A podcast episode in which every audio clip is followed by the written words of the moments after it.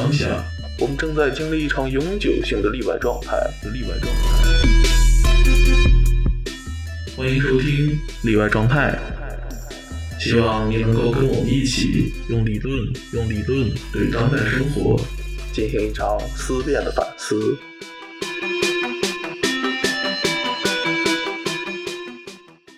听众朋友，大家好，欢迎收听新一期的呃例外状态节目，我是主播鬼月子。呃，今天呢，我邀请到了三位我在温哥华的朋友，我们几个人想一起来聊一聊身份认同的问题。呃，身份认同这个词儿呢，可能是在呃英文的人文社科学界比较常见的一个关键概念。这个概念对于许多的中国听众来说，也许较为陌生。或许身份认同也尚未在中国呃被问题化。在我们四个人当中。有三个人的身份啊，都是 international student，呃，而有一位呢是早年间跟随父母移民来到加拿大。我们几人基本上都有在北美生活过的背景。我跟莉莉呢，则是在也有相同的在欧洲生活的背景。身份认同之所以在我们看来需要被讨论，恰恰是因为我们发现，在现有的符号系统当中，无法对我们自身的经验进行概括和总结，能指与所指之间的关系发生了断裂。这也就是德里达所说的 difference 和 supplement，在这种后结构的语境下，身份认同的问题逐渐凸显出来，因为我们认识到了一种剩余，一种在符号之外的剩余之物，一种不在场的在场。对于身份认同的讨论，恰恰就是我们想要去捕捉这种剩余，去凸显那些没有被符号系统所概括的真实经验。在此，女性主义、后殖民主义和后结构主义是共享的一套原理论预设。基于这种原理论的前提，我们本期节目尝试对身份、呃文化身份做一次较为充分的且具有华语视角的经验和理论之间的沟通与交流。接下来，先请你们来各自的自我介绍一下。嗯，我叫于冰，嗯，我是在国内长大的，然后就高中毕业之后去美国洛杉矶那边读的本科，然后在那边待了五年的样子。之后跑到温哥华这边来继续读研。那本科的时候，我其实大部分时间花在经济学和会计方面的一些东西，然后是有一个双修的艺术史，所以很多视角吧，就可能比较杂糅一点，然后倾向于看问题稍微宏观，因为毕竟是有这些学科背景。然后之后在温哥华这边读的项目，它叫做艺术史和策展，所以就是理论也有，然后偏实践的东西也有。所以可能，嗯，很多也是说经验和观点吧，也是介于中间态中的一种状态，因为可能要涉及到的东西也非常多，嗯，大概就是这个样子。那我现在还在这个 program 当中，嗯，所以还算学生。嗯，好的，那接下来我来讲一下。然后我的名字是叫 Liz，然后我现在呢是在加拿大 UBC。这个传媒专业就读大四的这样的学生，就是还在本科阶段。那我们在传媒阶段的话呢，我们接触到了一些关于啊女性的理论，嗯，传媒系统的理论，还有就是说这个呃西方的后殖民理论。所以在很多时候，我可能就是思考问题的话，会从啊这样几个理论基础来思考。然后就我自己而言，我是。高中还有大学都在加拿大度过的，但是我其实是在中国出生长大的，所以我自己对于我的身份认同的话，可能是基于一个留学生，同时有一点介介于就是完全的中国人和完全的加拿大人之间的这么一个状态，但是又不能够把自己归到一个移民的话语中来看待自己，所以我也很期待能够在今天跟大家讨论一下，嗯。这个彼此的身份认同这个问题，我呢是呃小学四年级的时候来到加拿大的，然后在温哥华大温地区，主要是在 Burnaby 和 Richmond 这边住过。嗯，大学呢去了那个 BC 省一个比较偏远的内陆城市 Kelowna，读了两年。之后呢，再去欧洲巴黎读的研究生，现在又回到了温哥华，嗯，这个我称之为家的一个地方，嗯，因为但但不是因为地理原因，具体原因我们之后会应该会讲到。对，嗯，好的。我觉得今天咱们这个组合是挺挺奇妙的，因为我觉得我们四个人呢，虽然说都跟温哥华有一定的这种呃经历和关系，但是我都觉得咱们非常不是特别 typical 的温哥华的这种这种这种身份啊，因为很 typical 的温哥华呢，就是这也也不太好描述了，但是大家也都知道是是怎是怎么样子啊，所以我觉得我们其实，在温哥华本身也属于一种 minority 的状态。啊，然后呢，我对这个身份问题的思考呢，其实也是，呃，来到了这个欧洲。其实自己本身虽然说在温哥华呢，就是在温哥华之后，其实这个问题对我没有产生太大的困扰，因为当时我对这个问题没有什么特别的意。然后呢，呃，来到欧洲之后呢，因为我现在是在法国学语言，然后去年是在比利时读研究生。就是在欧洲这边呢，他们人见人都要去问一个问题，哎呀，就是问 Where from？就他他问这个问题的话呢，就让我感觉到非常困扰，因为我觉得，呃，这个问题很难回答，因为，呃，就是就是它其实是一个，呃，它它当然它是一个语言上的问题，但是这个语言背后它其实有一个更严重的问题，就是说它 Where from？它首先预设了一个。你必须是来自某一个地方，啊，然后当我同时我回答的话，其实我应该回答我来自某一个地方，但是实际上每个人的成长经历是非常的复杂，其实我因此也就很难用一个特别的 term 去去去来回应这个问题，所以我开始对于这个身份问题才产生了思考。之前我在温哥华读书的时候，其实我还比较明确吧，我觉得用。这个 Chinese international student 可以去概括我的身份，但是呢，我觉得到了欧洲之后，我觉得就比较难了，因为本身用 Chinese 作为一个形容词，对于我自身的一个这种形容，它其实就是我自身的经验，其实已经超出了这个 Chinese 所能形容的范围，因此我，但是我又不不可能说我是就是严格意义上 Canadian，因为我没有加拿大身份啊。所以，就是其实恰恰就是在于这种 in betweenness 这种状态的时候，我开始思考这个呃身份问。嗯，就那那从第一个问题就开始嘛，就是你们是从什么时候开始对这个呃 cultural identity 有一个呃 reflection 的？我其实觉得这个东西，我想讲一下，是因为我记得我在高中的时候，嗯，大概是在十年级哦，十一年级，也就是国内的高二的时候，然后当时我的英语老师他写了一首诗，就像就是那种 perform poetry 那种形式，然后讲了一下他认为很有意思的一个身份认同的一个现象，就是他那个首诗的名字叫做就叫做 Where are you from？他就发现每次在他心认识了一批新来的留学生以后，新来的留学生都会问他一个问题，就是 Where are you from？然后，那他作为一个加拿大人来讲的话，他肯定就是很自然而然的就回答到，哦，我是加拿大人。但是其实他观察到，就是说，我们这些留学生或者说中国来的留学生，可能见到他以后，会觉得这个答案并不是很满意，因为他发现我们其实更加想听到的是一个基于你的种族。基于你的肤色或者是你的母语这样子的一个回答，然后他就会发现，就是与其我们喜欢听到那种哦，我们都是加拿大人这样的回答，他更喜欢听到哦，我是德裔加拿大人，我是意大利加拿大人，我是尼日利亚裔加拿大人，希望听到这样的情况。那么在这个时候，加拿大其实已经不能够算作是一个身份认同的归属感这样的一个东西了。我其实觉得还蛮有意思的。那就对我来说，其实因为我是呃我是深圳人，那我虽然是在深圳长大，然后我的户口也是在深圳，但是我其实并不是在深圳出生的，然后我的老家也并不是在深圳，所以我其实从小就有这种，虽然大家都在一个相对的一个共同体当中，但是我们大家又并没有分享同样一个。嗯，文化共同体就是我们大家的文化其实都是不相通的，但是彼此又在一个非常宏大的这种相当于更高一级的这个身份认同身上。我其实觉得这样的处境跟这种加拿大人的概念是很相像的，所以这是我的想法，不知道大家有什么想法？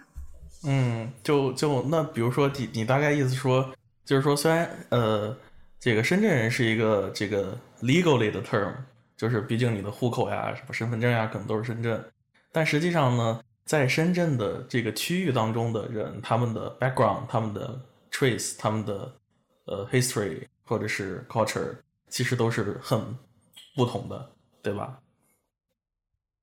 对，所以深圳这个城市的这种这种组合蛮像，比如说加拿大、澳大利亚、美国这种移民城市、移民国家的一种氛围。我觉得就是说，从移民城市走到移民国家这样一个道路当中的话，其实中间是有很多相似的地方的。我就是就是觉得。移民城市，比方说，作为城市的主领导者，或者说作为城市政府来讲的话，他要怎么样说，在保持城市的开放度、包容度和这种城市居民的认同感之间要找到一个平衡？那么，我其实觉得这个也是现在加拿大政府需要面对的一个议题。以前吧，我就记得小时候的时候，其实我身边的环境的话，就是嗯，有色人种其实没有现在温哥华那么多。嗯，是是一点一点在在变化的，就是啊，小时候的温哥华的那个怎么讲，就是移民的那个，我个人感觉了，当然可能当时以来的大人可能不一样，但是对于就是年纪比较小的我，就是温哥华那种移民城市的感觉没有那么的没有那么的重，然后是后呃，然后当时就是所谓的那种呃文化交流的话呢，就是。也就是仅限于在上 ESL 课的时候，然后可能会有一个，比如说 show and tell，就呃老师会让你带一个呃嗯代表你身份的，呃也不是代表你身份，代表你呃来自的地方的一个东西，然后呃请你就是讲一下那个以前的故事这样子，直到后来呢，后来就是嗯。长大以后才会，就是慢慢的移民多了的时候呢，出去的时候，嗯，就是那个会问你说那个 Where are you from？然后这个也是我们之前大学的时候也会也学到了，说这个是 microaggression 之一，嗯，在温哥华的话了，但是就是像大海之前说的，说那个在欧洲的时候，在这个 Where are you from？他们就会觉得很正常。这个，呃，很友善，很，嗯，因为欧洲就是呃，不是一个移民移民的地方。然后我相信，就是呃，如果大家去欧洲旅游的话，也会经历经历到很多这些。嗯，当你的面孔和你的身份必须一致在他们的认知里的话，就是他们的。一致的性的话，这种就会，嗯，这种情况的时候，就会让我本身就会觉得我我是到底是哪里的人，就是因为在呃法语，他们是没有，就是像 Liz 刚才说的，没有所谓的几什么意的哪里人，他们是只有一个词，就是你是呃你你是 Canadian 或者你是 American，你是。French，就是他们是没有这个前缀这个东西的，在他们的认知里，在英语的话是有的，但是在法语的话，有可能是有，但是很少很少很少用，这个不是一个 concept，在他们脑子里，所以这个是觉得就是就是你在哪里的时候，就是别人对你的反应也是会让你觉得自己的就是会 question 自己的文化认同性，对。这个我不知道，就是其他学校有没有，但是 UVC 当时有一段时间，就是会呃讨论到 microaggression 这个问题，就是呃比如说呃你跟别人聊天的时候，然后别对方突然蹦出来一句，嗯，Oh wow your English is so good，这个是 microaggression 之一，就是我不知道留学生，但是对于留学生来说可能没有那么 aggressive，因为留留学生可能会觉得这是一个夸赞。但是像比如说是 CBC 这种的话，Oh wow, your English is so good. Thanks, I was born here. 就这种感觉，你知道吗？然后这个是就是很小的一个呃谈话的点，会让当时会让那个呃被评价的那一方会觉得很不舒服。对，这个就是 microaggression 之一。我就会觉得挺挺不舒服的。包括其实我最初到加拿大时候吧，就我大一，当时是在工程系，然后遇到一些这个亚 Asian 面孔的这个人，我就就问他 Where are from，然后他就很生气，他说 I'm from here。哦，我当时就觉得可能好像我做错了什么。哦，到到后来到到现在，我也确实觉得在这种这种文化下，确实有有有有有问题的，就是这个这个这个这个问题。所以，其实今天我们就想把这个问题问题化啊。那下面再请这个这个金鱼再再来谈谈他的想法吧。嗯，我觉得我可能整体看法会比较搅浑水，就是我会觉得这个这一片社区或者说这个社会里面的他们的 common sense，他们常识是怎么样的？就比如说加拿大，可能大家都知道是作为一个移民国家，它会有很多不同的人种和不同的这个背景。然后就没有必要说深挖你祖上三辈是哪里来。然后像刚才例子说，像深圳作为一个移民城市，它可能大家到这边来也是，嗯，不管是为了经济上的目标啊，还是其他一些原因，但大家是在这个地方生活，所以他们都是一旦一个地方大家都是，嗯，大部分人吧，或者说从各种不同的地方过来的，那它自然而然会形成一种不太一样的这个社会常识。然后这个你从哪来这个问题，可能就会有一些不同的语境。那。就是说回我自己，就是我十八岁之前，嗯，我生活的那个城市叫天津。那这个地方，我觉得相对于全国其他大城市来说，都会天津是一个比较单一的啊，它会比较保守一点。然后像我印象里，比如说我小学的时候，可能一个班上五十四个人，有两个回民同学，然后他们可能会订盒饭的时候会选择不一样的一个选项，但但是就 that's it，没有其他任何东西。所以没觉得说回民是一个不同的身份这种概念，然后嗯，包括嗯我在天津的这个经验里面吧，就是城市有它城市的性格和大家公认的一些呃常识，或者说大家觉得你应该做的事情、应该走的路。但是后来啊出来之后，嗯，觉得这些东西更多的是取决于你在哪个地方，然后这种地方它形成了自己什么样的特征。比如说，我后来到美国去，嗯，就是有时候会，嗯，上课的时候，不管是讨论到什么样的话题，可能是人文政治啊，我说我自己的个人视角和看法，然后有时候就会有老师啊或者同学评论说，对，as a woman，或者说 as a Chinese woman，然后你怎么怎么样？当然，他们可能最终是觉得比较，呃，认可我的这个视角，但是我觉得在讨论任何事情的时候，突然冒出来一个我是一个女人这个事情，对我来说是比较陌生的。然后这个算是我大一的时候对于所谓的呃身份认同或者说美国的身份政治这个事情是有了一个初步的认知，就在日常生活里面。然后当然后来也是随着对于北美这边啊怎么说呢？社会历史文化的进一步认识吧，后来了解到这个身份认同，它其实在很多地方不光是说你意识形态上的一个问题，它还在一些社会啊，或者说是政治呃法律上起到了一些很实际的作用。那这个也是非常宽泛，我们之后可能还会就 circle back 来讨论。我其实觉得很有意思的一点就是说，嗯，像刚才我们大家都有提到，就是说，呃。我们自己去从某一个时刻开始，觉得自己不再不再能够就是被这单一的这种我是留学生，或者是我是中国人，或者说我是女性这样的一个身份来定义了。然后我觉得，其实我一开始是有经历过这样的一个转变的一个过程，就是说我在高中的时候就能够很明显的感觉到，就是学校里面会把人分成外来者和就是内部者的这种感觉，就是因为。我们在那个学校是一个很偏僻的一个公立高中，然后呢，公立高中上面的孩子呢，绝大多数都是从同一个小学毕业出来的，所以他们之间的那种内部的那种连接就很深厚，所以在观看我们这些外来者的时候，对于我们的那种的那种他者化的那种标签感就很强烈。但是我后来又觉得，其实从另外一个角度来看的话，这个可能是因为。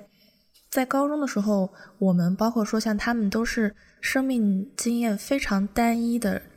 这样的一个个体，就可能说的是我们看待我们自己的时候，也觉得哦，我们在来加拿大之前，我们也只是长期的在中国生活而已。对于他们来讲的话，他们他们就是从小到大都是在同样的一个地方、同样的一个环境下生活成长起来的人，所以他们不觉得就是说人可以是有不同的身份认知，有可能说多于一个、多于两个、多于三个的这样的一个国家认识、身边认知。但是等我到了大学的时候，然后我们大学其实 UBC 是一个非常多元化的一个大学，所以我就记得当时新生迎新迎新周的那段时间，大家所有人见到。新的人的时候都是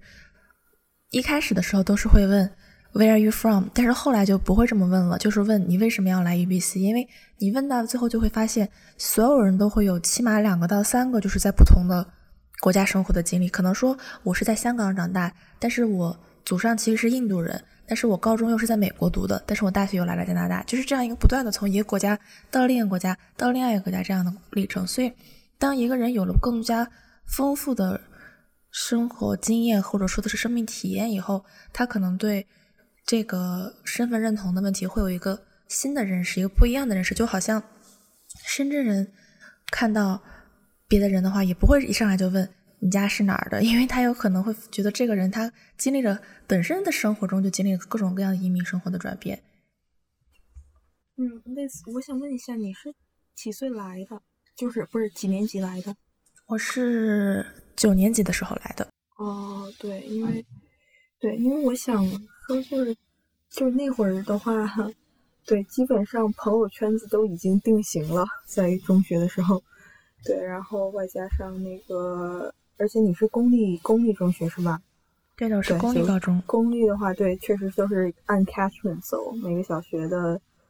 呃，哪怕不是一个小学出来的，就是在八年级的时候，该有的圈子都已经形成了，所以九年级的时候过来有点吃亏。对，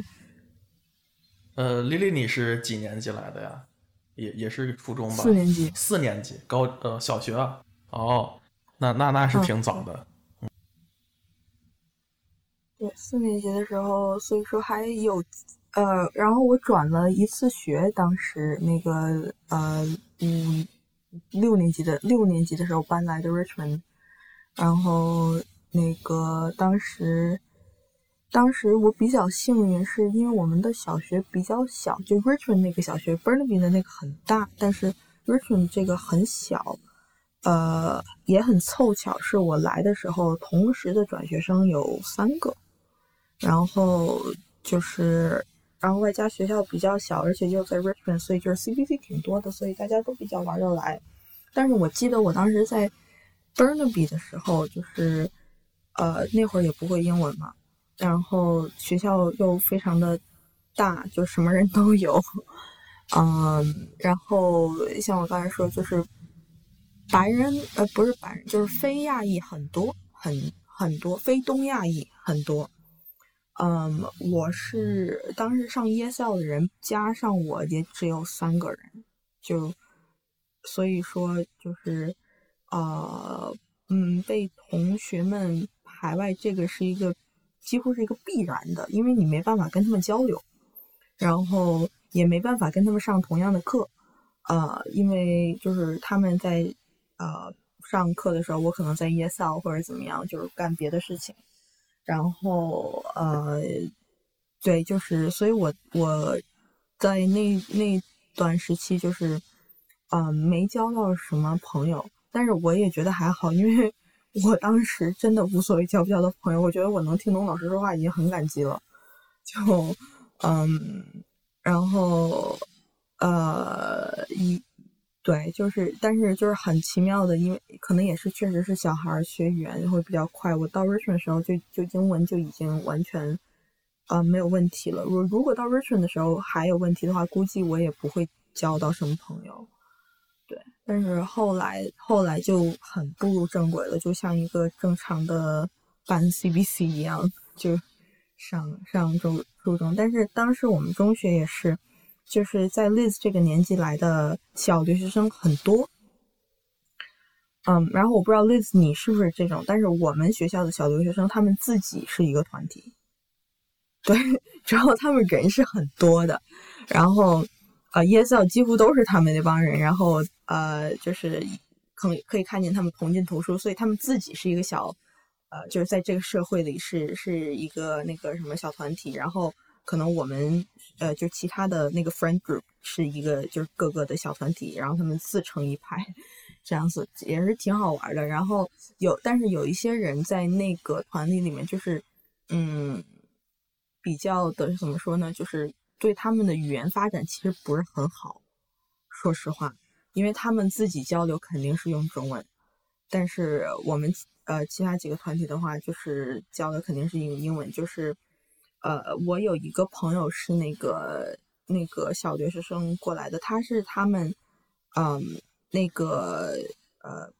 ，demographic 里面出出 ESL 最快的，因为他的朋友是我我们几个其他在这个团体之外的人，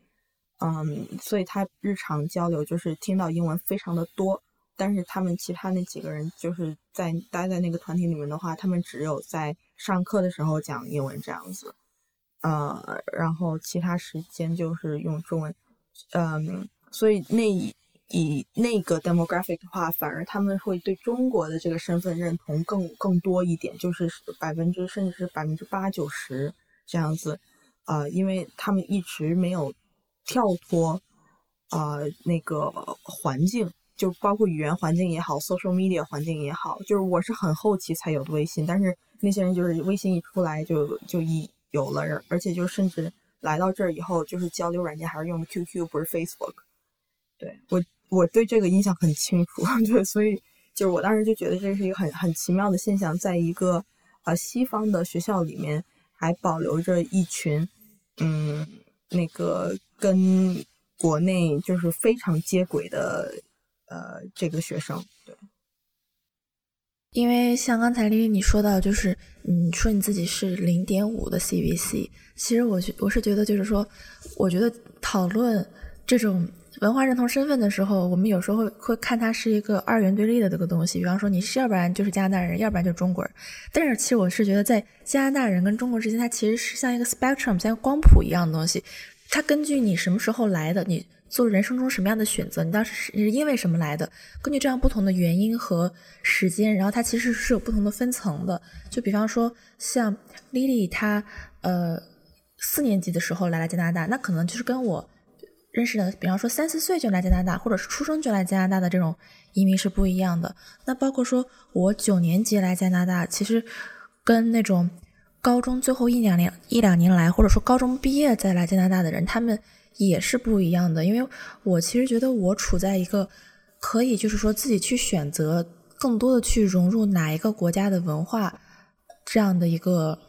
呃，时间的最后的一个关口，就是因为我觉得，如果我再晚一两年来，可能比方说十七、十八岁来，那我人生中大部分的经验都是在中国了，那我就我可能就不会特别的认同加拿大的文化。但是可能说十五岁的话，也不是十五岁，我刚刚来的时候是十四岁，就是处在一个对新的世界刚刚好充满了很多好奇的这样的一个时期时时代，所以我当时来的时候，我其实是特别想要。融入就是说加拿大当地的文化，而且包括我当时住的时候，我是住在就是西人家庭当中，所以我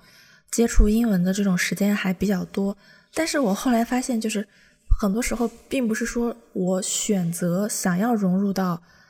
这个当地的文化，我就可以去融入到。一方面是因为我语言的原因，另外一方面也是像刚才你们讲过的，就是说他们这个小团体已经形成了，然后你作为一个外来人，你其实很难去。打破这个困局，然后当时我跟我一起来的那个好朋友，他英文特别特别的好，所以他虽然是中国人，但是他进来了以后，他通过非常非常多的努力，还有一些还有很很深很强的那种很过人的意志，他其实是成功的说，作为一个中国人的身份，一个留学生的身份，打破了这种困局，然后融入到了核心的团体里面。所以我经由他，然后我。看到了很多核心团体的样子，但是我其实没有能力最后去走到那个核心团体当中。我最后还是怎怎怎么说，就是说成为了那个小留学生团体的一员。但是我后来发现，就是在加拿大上过高中的人，他到了大学以后，他对那种在国内上完高中才来加拿大的人，他又有一层隔阂在里面了，所以他 这个隔阂其实一层隔着一隔着隔着一层。我其实觉得还是挺有意思的。对，因因为我记得我刚认识你那会儿，你还在高中嘛。你当时咱们不是还一块儿做那个杂志，好几个同学都是你们学校的，他们后来也都好像基本上没在温哥华了。对，其实我发现很有趣的一点就是，大部分温哥华公立高中的人最后都去了多伦多，就是很少有真正有人能留在温哥华的。但是这个就是另外一个议题了。嗯，所以，我其实还蛮想知道，就是基于你对就是美国这方面的，因为美国跟加拿大的高中它其实很不一样的嘛，想知道你们那边的是什么样子的。嗯，哦，首先首先说，我其实是就是在国内公立高中毕业之后，然后去美国读的本科这样子。然后，嗯，因为当然，我觉得我可能很大程度上是因为我在洛杉矶。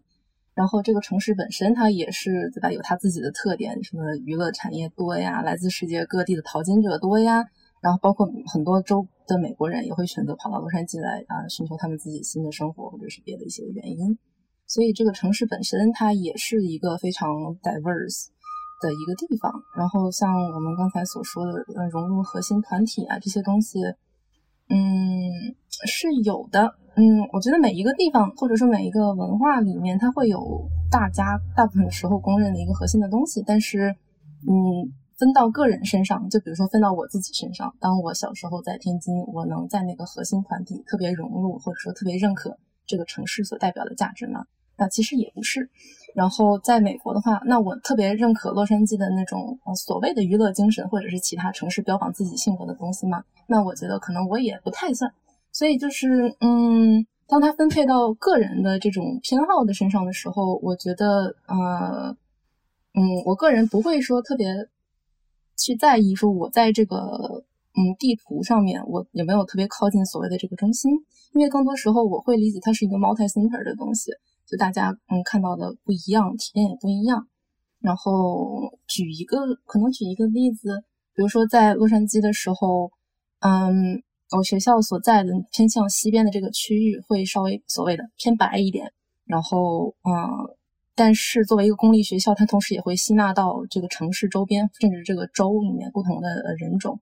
然后呃，我入学的时候有一个呃那种也是新生 orientation 的，像激励式的一个演讲，他这个演讲人是一个呃墨西哥裔的女生，然后她家是呃在。呃，洛杉矶南边圣地亚哥这个城市啊，算是难民和非法移民过来的，所以他小时候过的也是那种颠沛流离，甚至说是每天提防着警察来搜索的这么一种生活。但他通过自己的努力，在呃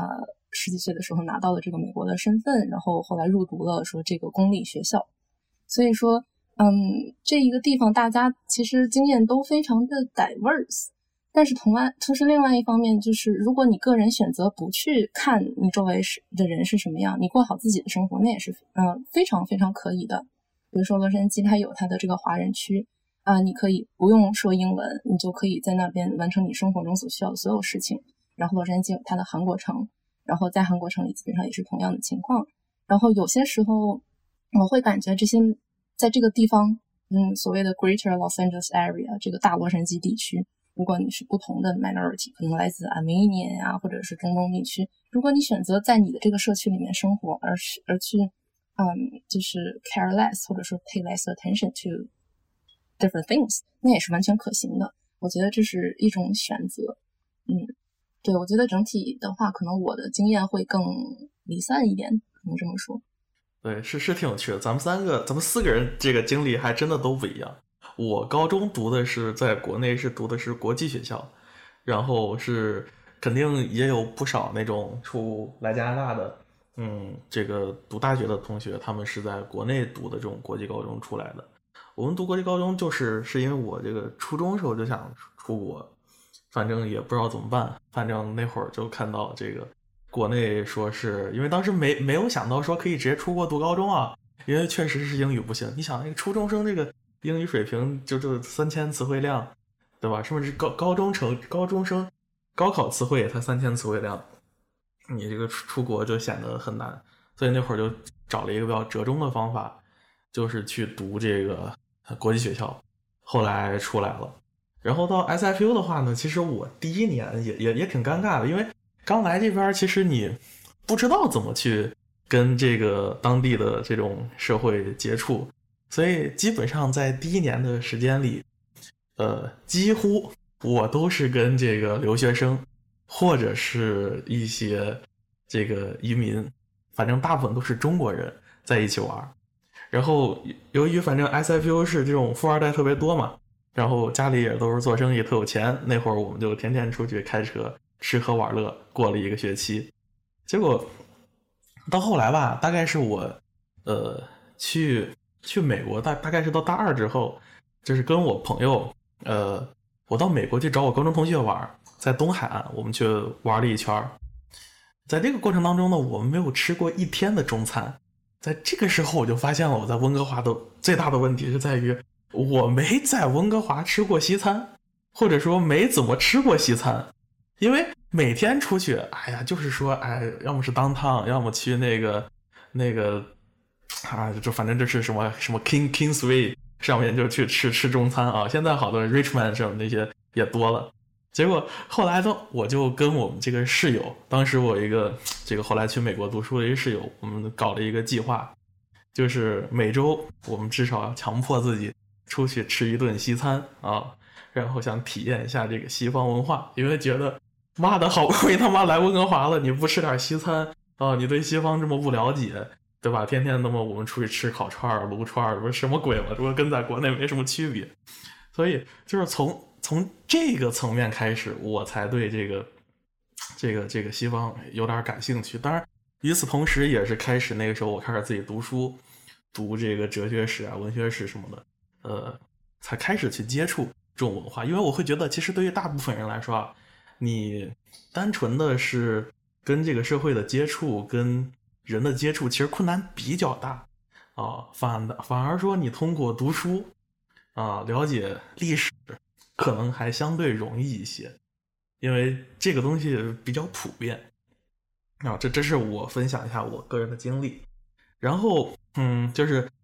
嗯，我我想再做一个稍微的 comments，就是对于这个例子最早提出的那个他们在 UBC 上大学之后所遇到的这个朋友同学们的情况啊，这这件事情其实我当时在呃加拿大也也有，就是当时认识一人，我们好朋友一块玩一块健身，他是就是就是我们会发现我们不知道说他是哪儿的人，就是当我们说就是去去称呼他，就是他是印度人吗？还是什么什么，就就很难说，因为就跟他一问，就问 Where from，他就会觉得很不耐烦，要给他说一大串他说自己从小是孤儿，虽然说在印度生的，但是长在什么迪拜啊，就乱七八糟就一大堆这种这种人生的故事，就要跟你讲，他也很不耐烦。那后来呢，就我们成为朋友之后，也就不 care 了，就反正一块玩嘛，大家出来啊，反正就就好，很开心。然后在欧洲这边，其实也类似的情况，就是。在欧洲这边，他也很难说他是哪个国家的人。你能直接说的是，只有这个 citizenship，就是你是护照上面你的 residence，你是哪个地方的。但是你要说哪个国家人，他很麻烦。为什么？因为在欧洲这个地方，大部分人的家庭，或者至少有很多人的家庭，它是一种，它不是单一国家的家庭。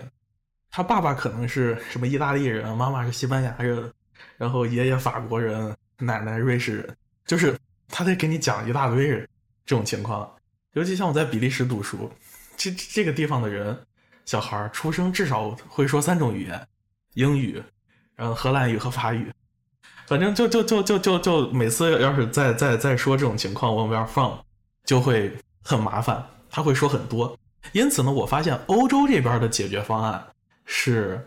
呃，他就不他他其实更 prefer 去问 which city you come from，他是更细节。更细节、更具体化的一个一个问法。那在北美那边，因为大家这个身份政治的这个情况，其实大家比较倾向于用一个更大的 umbrella term 就来 cover 自己的这个身份。就比如说，Oh, I'm Asian Canadian，哦，I'm Can，哦，I'm Indian Canadian，这种这种方式，它就掩盖了这个这个细节的东西。然后，其实这两种方式的回应，其实都是在问题化。这个呃 where from 这种问题本身，因为它确实就是预设了一种呃统一，然后这种统一呢，可能在很就是全球化之前可能还比较这个 validated，但是就是我们自从整个八十年代九十年代进入全球化之后，大家的这种 mobility 这种 fluidity 这种情况极极极度增加，其实它这个问题本身就已经失去了合法性啊，所以这是我对之前的一个 comment。其实我想加一个 comment，就是说，就是我们讨论，就是说，呃，这种全球化后的时，就后全球化时期这种，呃，就是社会的流动性，然后呢，这样的问题，所以我就我就突然想到，就是说前段时间疫情比较严重的时期，然后我发现，其实就是说，社会上对于这个流动流动性。产生了很多限制，或者说很多禁忌。然后呢，就是以前我们不会考虑到的那种国境的问题、身份的问题，其实在疫情之后重新又被搬上台面，等于说是它就重新成为了一个问题了。所以，对于这个你是怎么看的呢？我很想知道。嗯，就是它，它确实是一个整个它逆逆全球化的这个趋势嘛。它这个就是整个右翼政治国家，这种 border 又重新建立起来，它跟这个我们不管是在全球化这个思潮当中，还是整个左翼思潮当中，我们所设想的一种，不管是 cosmopolitan 还是这种 borderless 的这种这种这种情况，就就是就真的是一种非常相抵触的这种观念。所以其实是这个我也挺困惑的，因为本身就是如果我们讨论呃文化认同，它其实是基于一种呃自我的这种这种情感，而不是一种这个呃。实际政治它的一种约束，那就是，反正如果就是在我看，我还是认为全球化还是只能继续，因为你想，在欧洲这边，它几乎整个没有什么太大的这种呃 industrial 就是生产业，呃，所以还是只能靠整个呃亚洲国家、东南亚这种，所以。如果疫情过去之后，可能还会接着往前走，但是，呃，大家可能会对全球化的这种思考会可能更深一步吧，就不仅仅是一种简单的单一的乐观。但是呢，呃，这种这种这种情况就是，如果是逆全球化或者后全球化，它有带来一个非常严重的危机，那就是整个这个全世界右翼这个政治的回归，然后保守主义的回归，呃，也是非常恐怖的一个事情。我觉得，嗯，我我也有一个小的 comment，就是大家说的那个呃西餐，就是我就呃就是你觉得什么是西餐？我我其实刚才一直很好奇这一点，就是你说要在温哥华找西餐，你觉得什么是西餐呢？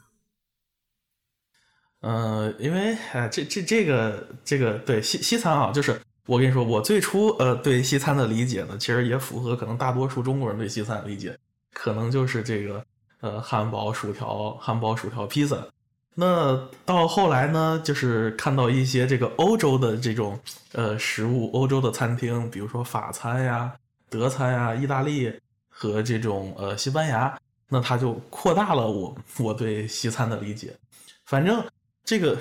呃，因为因为。西呢，那它就是指西方嘛，它可以其实它是可能更多的是它不是地理意义上的西方了，而是文化意义上的西方，那就包括这种英语国家和整个欧洲，所以就就就那至少简单来说，西餐就是代表就是这些国家当中的食物，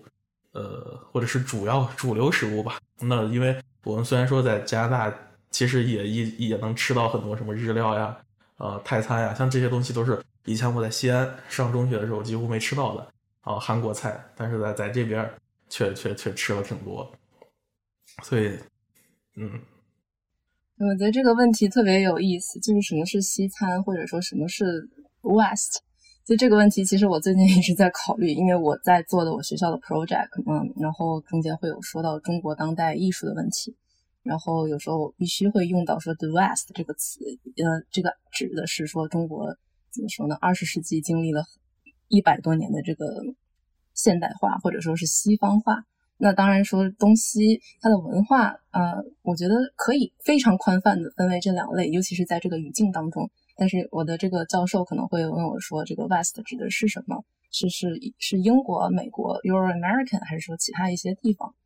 那我觉得他，当然我我是必须得承认说每一个地方或者说每一个人他有他的个体性，然后我们永远不可能说用一个词我们就把它定性定义了，这个是 for sure。但是在真正的语言探讨中，这个真的很依赖于语境。就还是回归到刚才那个例子，就谈谈论到说中国当代现在这个嗯，不管是政治还是文化的形成，它真的是离不开所谓的说。嗯，东西的这种文化上的讨论，包括我们以前所知道的什么洋务运动啊，然后东学西呃西用啊，这个东西它是很依赖于语境的。所以你刚才说那个什么是西餐，这个我觉得可能也是需要呃限定一个主语，就是对于什么呢？对于绝大部分中国人来说呢，还是对于嗯怎么说 Chinese Canadian 呢？还是对于呃我们的加拿大人 in general 来说，西餐是个什么东西？对，我觉得，嗯，这样子的探讨也是非常有趣的，所以我个人会非常关注于我们在什么样的语境和我们的聊天对象他的经历是怎么样这样的一个情况。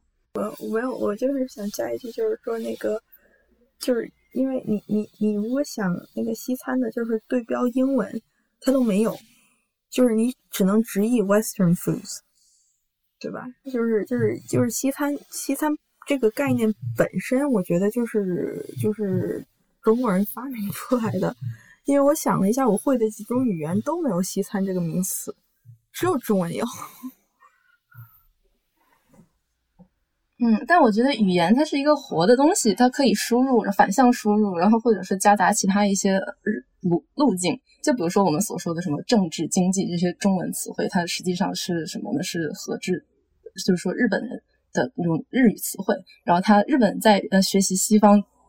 社会体制和一些文化精神的时候，他用到了这些词汇来翻译我们熟知的英文中的呃，比如说 economics、politics。然后后来中国才从日本又反向学会了这些看起来是汉字的日文词汇，然后运用到今天的这个日常对话中。所以我觉得，就是语言词汇它是为人所用的这个意思。其实我记得在日语当中其实是有 对“西餐”这个词。嗯，就是跟西餐这个词一样的这个词，就是洋食，就是包括最早的时候，就是日本，它就为了区分自己本国的文化和外国的文化，它分成就是说，比方说，呃，把所有外来的东西，比方说外国的衣服叫洋服，但是其实什么是外国的衣服，这个是这个其实又是另外一个 umbrella term，就像刚才你说，就是有时有些时候就是我们在没有办法，就是因为北美的这个身份政治的问题，然后我们没有办法去区分。就是不同国家之间那种细小的区别，或者不同文化背景、不同文化认同人他们自己身份对自己身份认知的那种细小区别，所以我们就用一个很宏大的叙事。这个其实是一个，就是我可以说是一个西，就是西方叙事的一套思维逻辑。但是其实我们反过来看，其实像我们东方的人，或者说像我们中国人啊，就是说，嗯，这种。经常在被人被人观看的这个个体，其实反过来，我们也是在用我们的方式去观看着西方。嗯，就是这个，其实我们可以用一个简单的，它它有一对词儿，一个叫东方主义，一个叫西方主义。东方主义叫这个 Orientalism，然后西方主义叫 Occidentalism。就是那相对来说，这个东方主义它是它是对于对于西方人来说，西方人对于这个东方的一种想象。那对于我们这个亚洲人 Asian 来说，我们对于西方的想象其实就可以概括在这个 Occidentalism。呃，像日本，呃，因为像台湾也是用这个洋、西洋来去表示这个西方这个概念。嗯，日比如说日本他自己讲和食，然后用洋食。那中国呢，就是我们也是对于这个西方也是一个非常笼统的概念啊。这个这个到后来就是来到欧洲。我可能才更多的对西方有认识，呃，比如说在欧洲每个国家，它的政治体制都是不一样的。法国可能中央集权一些，德国可能更联联邦制一些，分散一些。然后有的地方，比利时它还是一个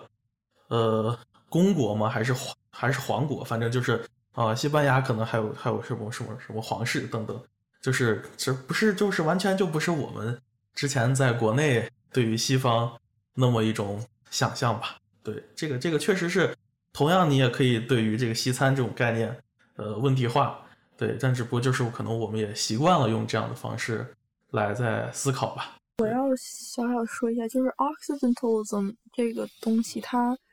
嗯，它不是，就是这个词本身其实不是说东方的人去就是呃想象呃西方，而是西方的人怎么认为自己，他们是 Occident，呃。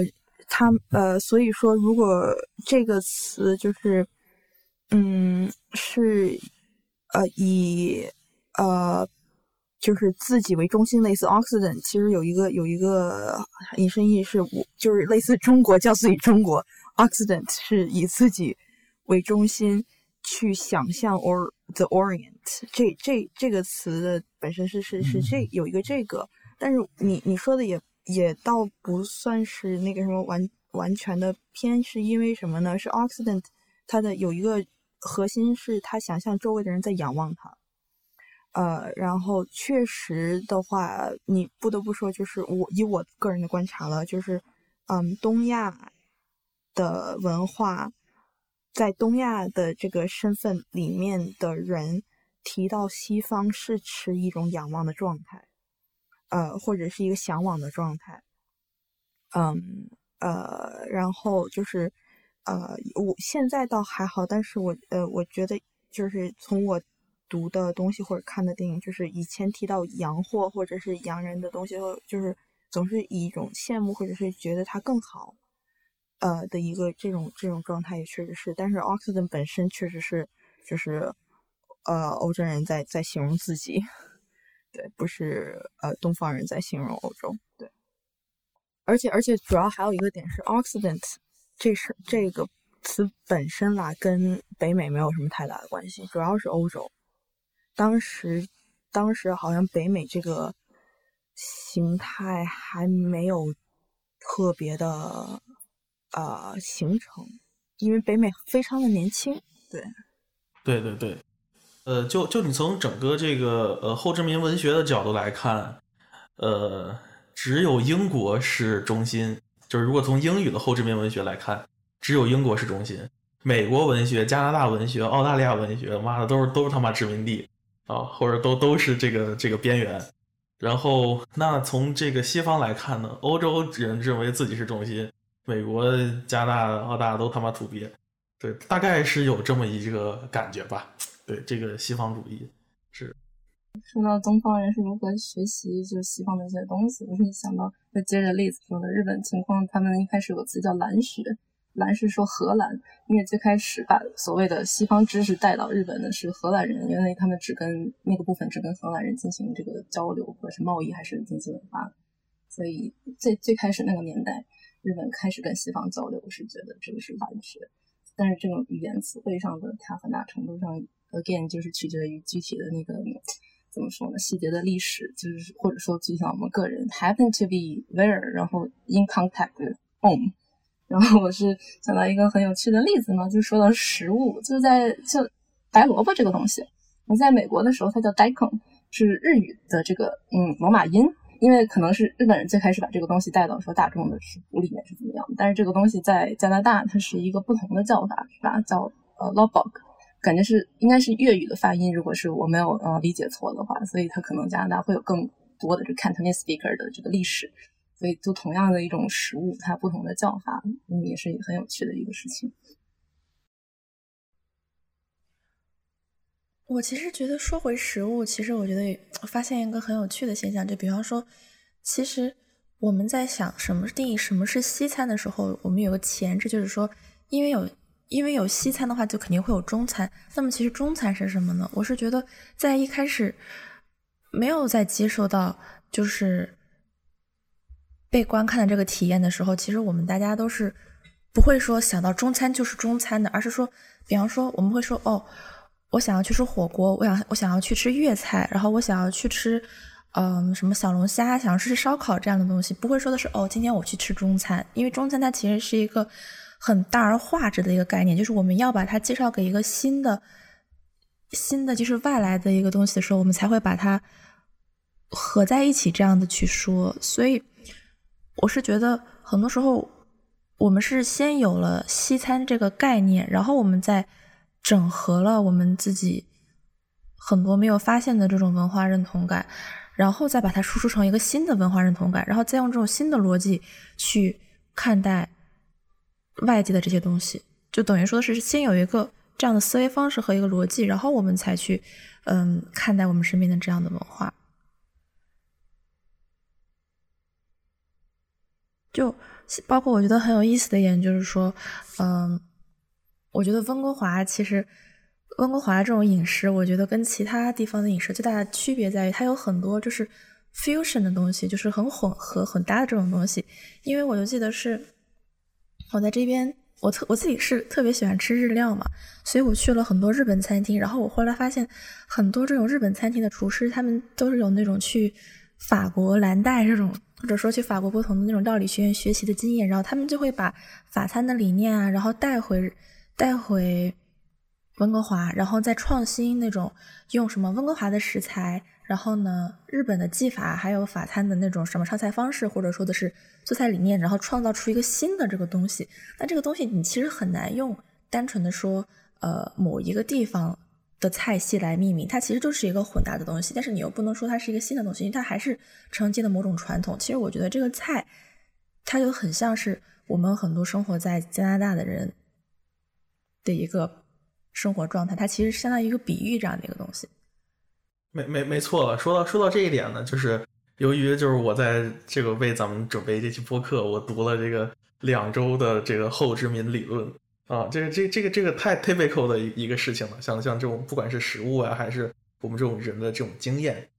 呃，就是能够比较明呃好的反映这种情况的呢，其实就是霍米巴巴的这种这种这种理论，他会把我们的这种这种身份吧，呃后殖民身份称作是一种 hybridity，呃 in betweenness 啊和这个 ambivalence，就是由于确实是没有一个准确的 term。能够去概括它到底是什么啊？因因此呢，其实我们就不去说到底是什么了，而只是去描述这种状态。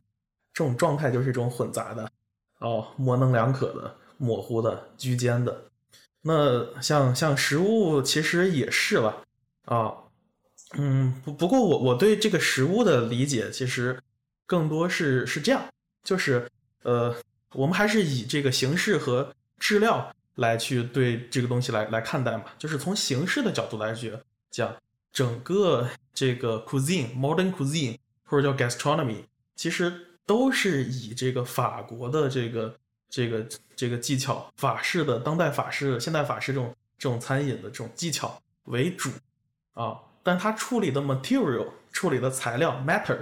它其实是很 localized，所以所以其实像不管是各各各个国家，这欧洲。这种食物，西班牙呀、意大利，他们本国的这种食物的现代化过程，也是经历了，就是这些厨师本来可能就是做自己家乡食物做得很好，但要去法国学学习他们的这种知识、这种逻辑、这种处理的方式，然后回回国重新再对自己的食物进行这种这种现代化，好 modernize。那呃，我我我在想一个有趣的事情，其实类似于文学。啊，这个非常类似于文学，就比如说啊，我们在二十世纪的时候学习这个呃现代主义、现代主义的这种文学，或者叫写实主义文学，呃，甚至是甚至是什么魔魔幻现实拉美的这种文学。其实虽然说我们可能是用的啊这种欧洲的他们的这种技法、这种理念，但是实际上我们处理的经验呢都是自身的。那最后可能我们还说这个东西是中国文学啊，呃，就我觉得跟食物在这一点上其实还还还还还还有相似之处，就是你可以说它是当代的当代日料啊，more contemporary 或者 modern Japanese 啊，它它不是 traditional，对。我其实觉得，就是说，相当于就相当于文学来讲，就是不同国家处理这种，嗯，外来文化或者说外来的这种知识的影响，它是不一样的。就比方说，嗯，还是说回到食物，不好意思，就是我就记得去年还是前年，米其林指南刚刚登陆中国的时候，就引起了一片很大的争议，就是因为很多人觉得说，你评价的这种三星的餐厅，可能是根据你对法餐的那一套 cuisine 的那套价值评论来评定的，他们根本就不是我们心中最好的餐厅。所以，米其林三星刚刚登陆广州的时候，其实是遭到了广州的很多老饕这种一致的。呃，抵制或者说一致的反抗的很多，反而上新的餐厅反而是不受欢迎的。所以，我其实是觉得，虽然在世界的很大范围，很多世界各地的人都广泛的接受了这个思想，但是其实还不是一个特别普遍的现象，在中国。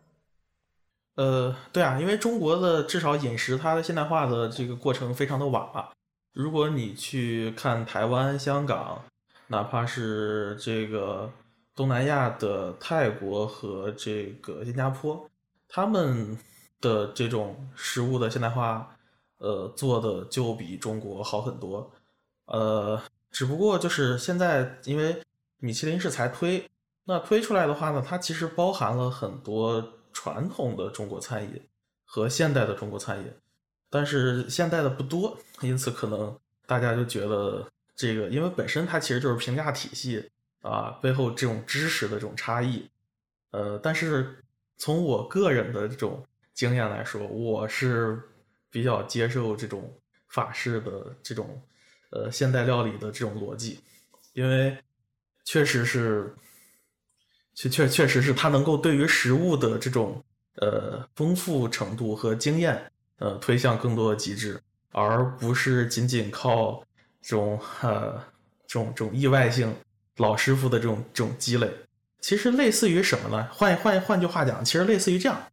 呃，因为本身这种呃法国的这种这种 modern cuisine 或者 gastronomy，它的这个传统是来自于宫廷料理，就是法式的这种。呃，宫廷料理在这个大革命结束之后，这些宫廷当中厨师流落，这个走走到这个城市当间城城市当中，他们去服务的是这个 bourgeoisie，就是中产阶级。那那因此呢，这个中产阶级呢，其实为了哈给自己建立一套这种啊 culture 的 identity 或者 culture 的 distinction，它也是不同于这个呃 traditional French cuisine，就是传统的这种法餐料理。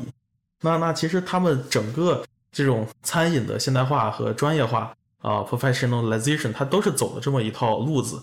类似于这个搞学术，真的，这个现代餐饮就真的是跟搞学术差不多了啊，它就是啊，咱们在大学里面研究的这个知识和普通老百姓接受的这个知识，它确实就不是一回事儿啊。当然，它是它，但大家都是能够欣赏的，能够共通的，这肯定没没没有问题。但是我觉得确实是呃标准。不一样，嗯，我理解你这个思路，但是对，但但是我觉得说吃的东西和这个学术，我觉得还是有一些它的关键性上的区别，就是嗯，对知识的这个塑造和你用什么样的学科嗯体系，这个确实是关乎到甚至说国家发展或者是怎么样对世界的认知。但是我觉得我们何不在美食这个方向上就以一个更多元的态度来看，就是米其林，说实在它。就是一个一个评价体系而已。那这个东西是怎么来的呢？肯定有它的这个历史原因啊。就是它现在发展到现在最可以说是最有广泛影响力的那么一个 status，但是它绝对不是唯一的这个评价体系。就是简单来说，我觉得就是任何的这种呃给予评分的系统，它都是要推出一个好的，然后并且压下其他坏的。这感觉就跟像探讨说高考体制到底是好是坏，那绝对不是说一概而论的。那如果你不太认可说米其林这套体系，那我们我觉得完全有理由说我们在做自己的这一套的食物，或者说有我们的这个嗯看重的东西。就如果说是米其林最开始是法国宫廷料理的话，那印象它肯定是有那种 fine dining 的 setting。那你吃饭的时候你要求什么呢？这个每个文化里肯定也不一样。那比如说，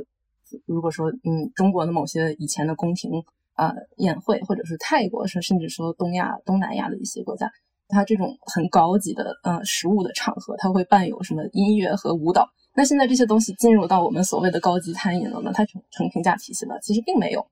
嗯，但是我觉得这并不妨碍说我们记得有这么一些东西，它可以说，嗯，如果我们喜欢的话，变成我们经验的一部分。然后，如果我们说味觉上我偏向于哪一样，lo 不管是 localized 还是 fusion 呢，还是怎么样的一个体系，我觉得它可以保有我们自身认可的这个东西，而不是一味的说米其林就是一个单一的评价标准。我其实觉得米其林跟它背后的这个评价体系，它体现出一种就是文化霸权，甚至是说一个。谁掌握了话语权的这样的一个现象？就比方说，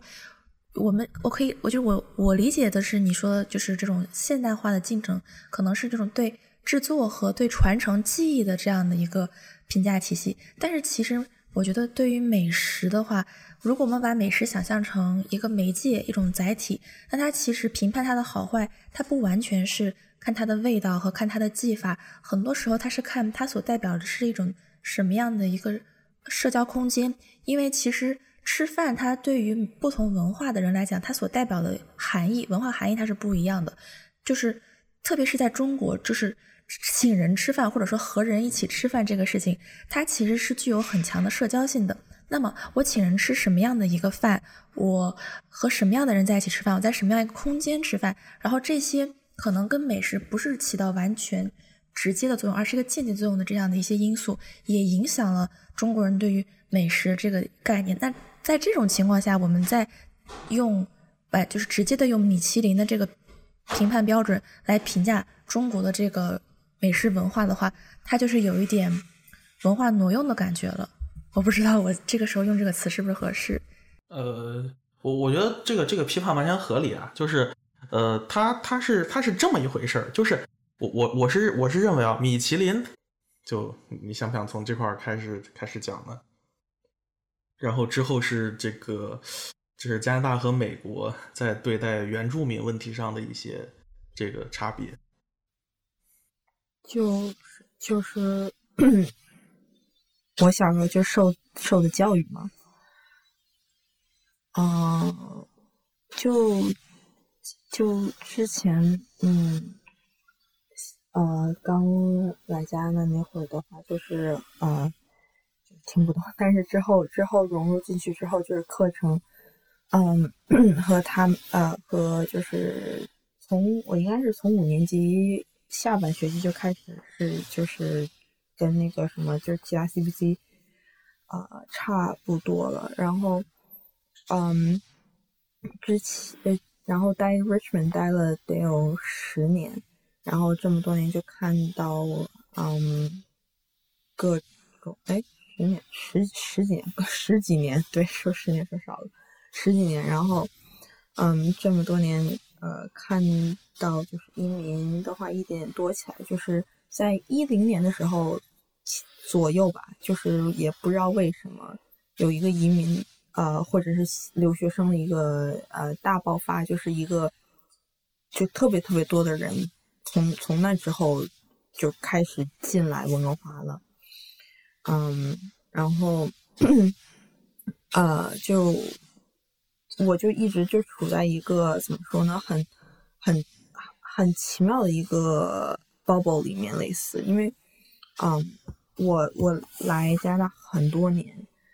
但是我常住的地方 Richmond 是啊全。全世界吧，应该说全世界在亚洲之外，亚裔最多的城市，这应该是是有一个 stats 的。对，Richmond 绝对是是是最多的，就是呃呃，不是不是纯 population，是按比例。因为我记得我之前也看过，好像 Richmond 亚裔比例是是百分之五十以上。就是 我们我们的数目，我们不是 minority，所以我我没有正式的以 minority 生活过，直到我搬离了 Richmond。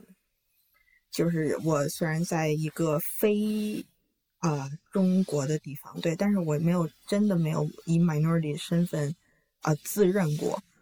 直到我搬离了 这个地方。就是我当我在那个嗯 BC 省内陆的那个呃城市里面的时候，我第一次发现哇，这个世界上那么多白人啊，就是很奇怪的一个一个。一个感觉就是，我当时我记得还跟那个什么一个朋友说，就是我从小出国那么多年，我直到这一刻才真的觉得我在国外。就 然后呃，但是在科隆呢，其实文化背景和温哥华也是算是相似，就重叠处比较多。然后我到欧洲了以后，我才真正的认知我是一个 outsider。就像我一开始说的，就是那种 microaggressions。然后大家也提过 Where are you from？我永远不知道我怎么答对方才会满意。嗯，因为我确实不是出生在加拿大，但是我确实人生的大部分时间，绝大多数时间是在加拿大。啊，但是那个我又是 Asian，然后我又是 Canadian，就是呃，我导师曾经很问我一个很有意思的问题：So are you Asian or Canadian? If you can't be both, you have to choose one. 然后我当时就愣了，我说：“就我那我这个没办法答，就嗯，然后所以我到现在就是我开个自我介绍说那个什么，呃，我现在把的认知里温哥华是家，但不是因为我在这儿待过最长时间，或者是我最认同他这里的文化，而是因为呃我爸妈在这里，就就我现在对对，而且这是我那个今晚要睡的地方，就是我我。我会就是就是在外面旅游的时候，也是说那个把我当晚住的 hotel 或者 hostel，我会称之为我要回家了。Oh, I'm going home。因为嗯，家是随着我当天晚上就是睡在哪儿变的一个地方，就已经导致成成了一个这个这个模式。对，然后嗯，怎么讲？就是对温哥华的归属感仅限于我父母。呃，小时候也是对，包括天津也是，对。然后后来呢，就是，嗯，现在就包括到现在工作了，就是就是更觉得说，呃，温华很是一个，嗯，很很很不容易有一个就是。就是称之为文化的，就独有的温化的文化的一个一个地方，就是因为大家说温哥华的多元文化是它的文化，但是它这个多元文化吧，它不相相容，就是它是类似一个就是没有做的很好的那个 jigsaw puzzle，中文是啥？拼图拼图，对，它就是做的那个，就是他们互相能拼，勉强能拼起来，但是缝隙很大。所以就是它这种多元文化和美国和和其他地方多元文化还不太一样，就是他们这个多元文化相互不通，就是真的是不相容的一个地方。就嗯，很多很古早来的那个香港的老头老太太，这辈子都不想跟你讲英文，就不想学，然后呃。呃，一零年之后来这阶段的大部分华人家庭，啊，一的那个长辈也不想学英文，虽然他们可能来的时候才三四十，是有可能学的，但是就是就是不讲，啊，也不学。然后，呃，像我之前也说的是，小小留学生如果在自己那个团体的话，他可能到大学他还是得请代写，因为 他们那个。英文是不行，我看类似在狂点头，因为绝对是有朋友有这么干过，对吧？对，就是所以说，就是这个是就是大家嗯怎么说？其实呃像我刚才说的百分之五十以上的亚裔，然后这个这里面也有百分之五十以上的人是从来没有呃跳脱过自己的舒适圈的，嗯，虽然哪怕自己人出国了。就是 人在国外，心是中国心，那种感觉就特别的，呃，特别的强烈。对，呃，这个是一个很有意思的现象。然后像之前大爷说那个原住民的事情，就是，嗯，这个也是移民，就是刚来温哥华的，呃，踏上土地的移民和就是最久远来这的原住民，他们其实互相碰撞，现在就是，嗯。没有说正面起过冲突，但是确实就是移民在骑走原住民的土地，就是一个二次伤害吧。就是本来 colonialism 已经就是伤害到原住民的地位了，嗯，但是就是原住民和和那个白人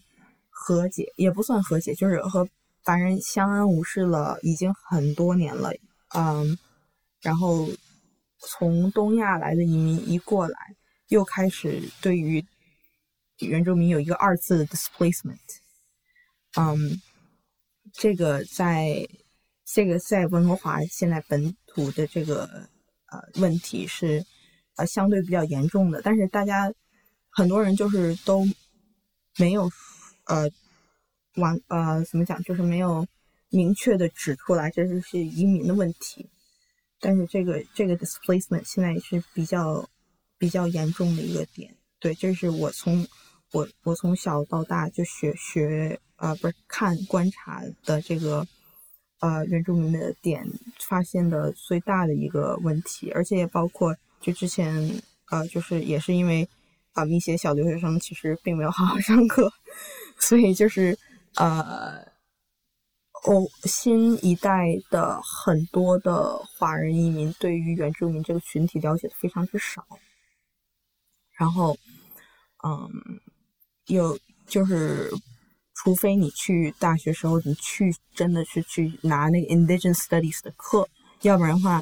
呃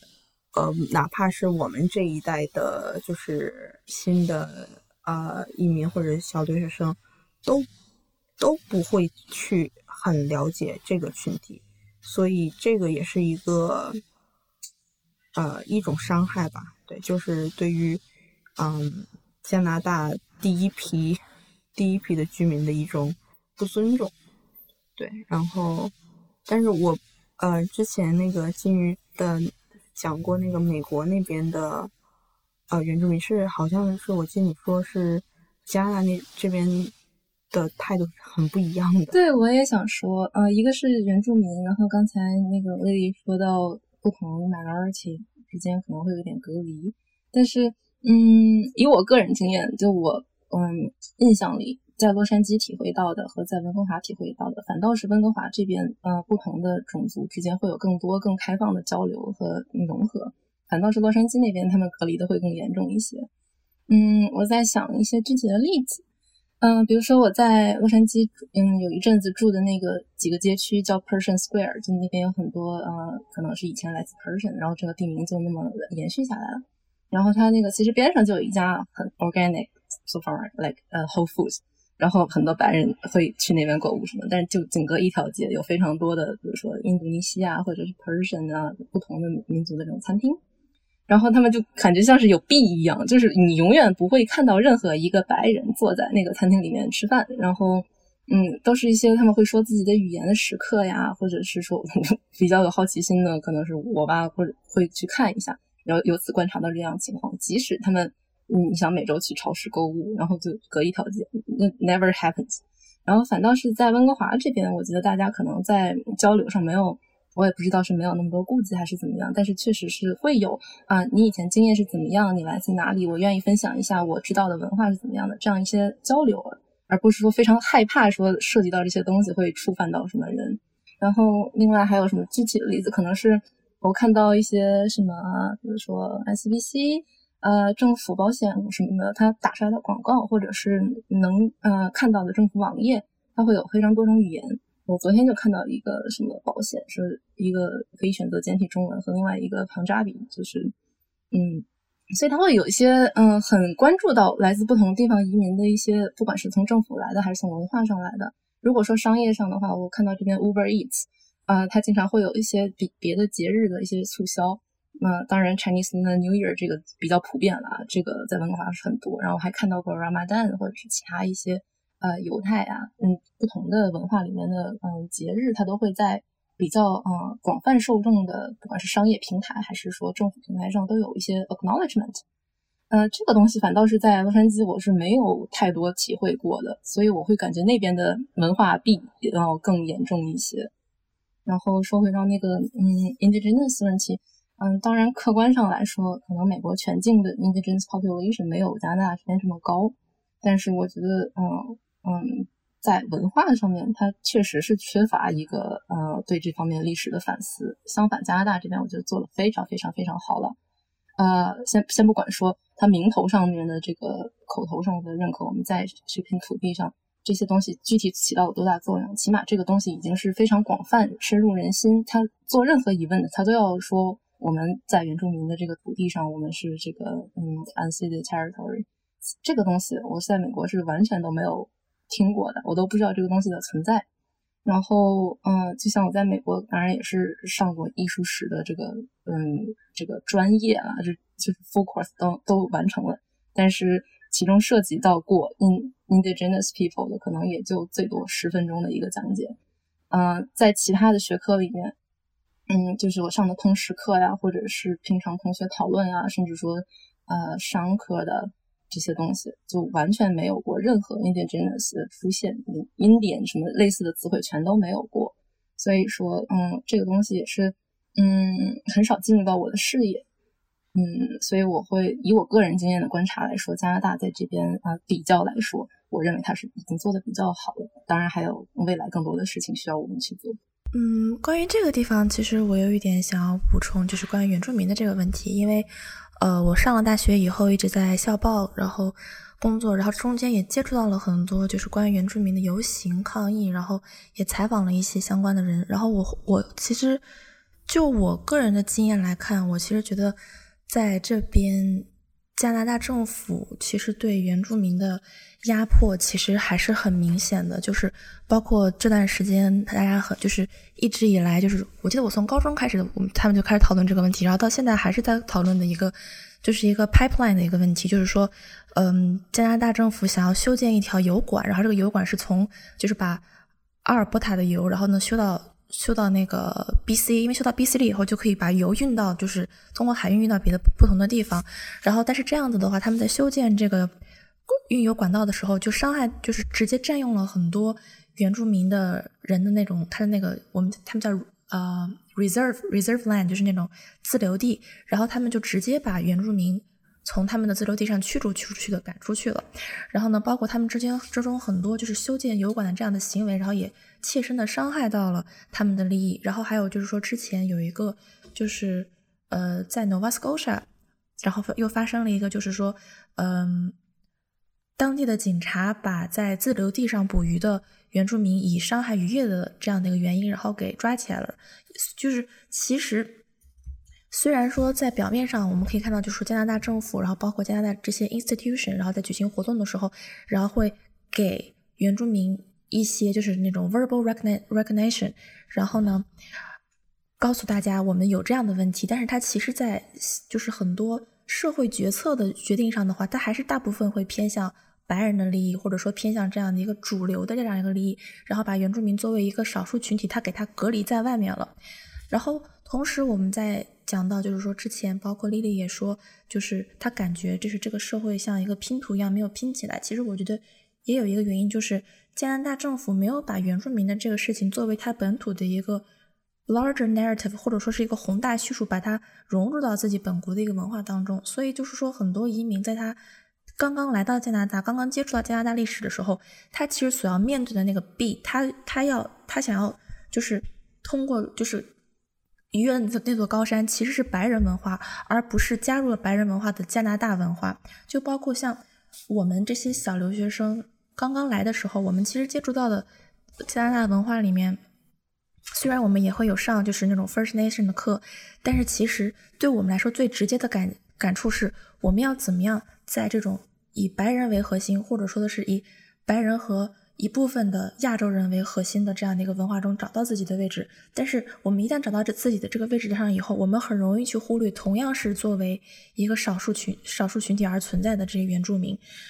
而且有另外一个点程度上，就是说我们当时在讨论什么代写的问题，还有就是说语言上无法融合的问题。这个其实体现了另外一种就是移民的心态，就是像我们。很多学文科的这样的一些留学生，他其实一开始来到加拿大，他就是想了解一下北美的文化是什么样子的。然后呢，我们在北美的文化当中，在包括在全球化的这样的一个文化当中，现在是一个什么样的位置？然后这样的位置对我们未来的人生有什么样的影响？对未来整个全球化的进程是有一个什么样的影响？但是很多，比方说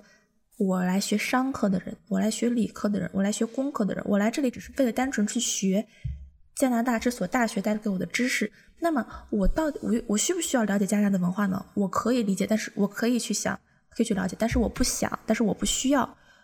就是包括很多那种呃三四就是上一代的移民的话，他们很多人是把加拿大作为一个政治避难所，或者是把加拿大作为一个嗯安就是那个一个经济上移民的一个比较好的一个地方。那么他其实是会选择在这个地方建立起一个属于自己的文化飞地，而不是说放弃自己本身文化认同感的一个的一部分，而去融入到新的一个文化当中，把加拿大的这个历史遗留的问题。融入到自身的，就就是变成一个自己的问题，然后自己再去为这个历史遗留问题而努力。所以我们看到很多为加拿大，就是为加拿大呃原住民发声的人，很多都是都不是白人。所以这这段时间就是说，在我的朋友里，然后很多那种 CBC 也渐渐出现了一群，比方说我为原住民发言，我是华人，我为原住民发言，我是华人。我为黑人群体发言，就是这种少数群体对少数群体的关切，它其实是很少的。因为少数群体首先是要保证的是说自己在这个主流群体下的威胁这样的一个自己的生存，然后他一旦确立了自己生存了以后，他才能够有余裕或者说有空间，然后呢去嗯观看或者说讨论别人别的那个少数群体的这样子的一个。生存空间和利益，所以我觉得这个不仅仅是说，呃，只是说华人对于原住民的一个压迫，其实华人对于自身之外的少数民族、少数群体，他的关切都是比较少的。就是你很难会去看到华人群体去关心黑人，华人群体去关心性少数群体，华人群体去关心拉美人群，其实这些都是比较少的。我我我稍微这个这个说的理论化一点，就是我我也注意到这个事情。就是怎么说呢？就是尽管我们现在在全球的语境当中，我们有一个东方和西方，但实际上呢，我们作为中国人、华人，实际上呢，我们在我们文化当中是处于西方人的位置。就是我们作为一个汉族人，就我们是中心，我们不是边缘。就是我们眼中没有他者，跟他妈那个白人一样，跟他妈那些欧洲人一样，没有他者，就是。所所以呢，我们成为边缘，只不过就是出国了以后感觉到边缘，但实际上呢，你还是以那种很中心的方式进行思，一样的逻辑，就没有他者。那进一步，就比如说，还还有还有一一一一种方式，就是就是我我们成为他者之后呢，我们想要再走向中心，就是很多人尝试去融入西方，或者变成西方人。或者成为某种这个 Asian American 就比较 typical 那种，呃，就是他这个这个逻辑呢，跟殖民主义差不多啊。我现在也对我自己整个的这个成长经历啊进行深刻的反思啊。我其实从小就想成为西方人啊。当然，这个这个这个过程呢，就是尽管我们中国啊，它可能不是一个殖民地。啊，这个，但是对于殖民地国家的人来说，他的这种情感跟我很像。这个法农说过一句话，就是对于这个殖民地人的来说，对于殖民地人被殖民地人民来说，这个成为殖民或者成为西方人是他们的这个绝对，就是黑格尔这个绝对精神，就是他们从小就被教育着往那个方向走。那甚至呢，在很多这种研究后殖民的，比如说安德森，本迪克安德森，他里面讲。这个去宗主国，去去宗主国就是一个朝圣的心态啊，还有很多这种这种就是本地的这种官僚。那其实我我就觉得，作为这个中国人，其实我们出来之后，因为我们之前在国内，我们汉人，我们汉族，有甚至是男性啊，北方人啊，就是啊，山东人什么 这种，这这都是处于一个特别的。特别优势的这种地位，其实我们眼里没有他者啊，我们眼里的他者是什么？呃，流动人口、小商贩、新疆偷东西的人啊，甚至是哎呀，女性，甚至是就是，其实我觉得整体这些逻辑跟我们现在读的这个批判理论所批判的东西一模一样，所以完全是可以套用的啊，这这是我对这个问题的一个看法。其实我就在想，就是说你刚才说到的这个，就是说我们中国人作为西方人，其实我觉得很有意思的一点就是说，近几年间，你就是你可以在就是那种微博上，或者是那种主流的简体中文媒体当中看到很多，就是中国中国人并不是作为一个被殖民的他者，而是作为一个和西方话语对抗的这样的一个主体而而存在。所以我其实觉得，与其说是我们站在一个就是说。北方人，呃，男性这样的一种比较个体的身份来看待，其实我觉得对我来说影响最深刻的，其实反而是就是说中国对于日本、韩国，对于东南亚国家，甚至说呃中国大陆的汉族人对对对待少数民族的，东南部城市对于偏远偏远城市，它其实都带有着一种殖民者一种。他者化对方的这样的状态来看，就是最简单的说，就举一个例子，就是说最近我们看到，就是很多人会说，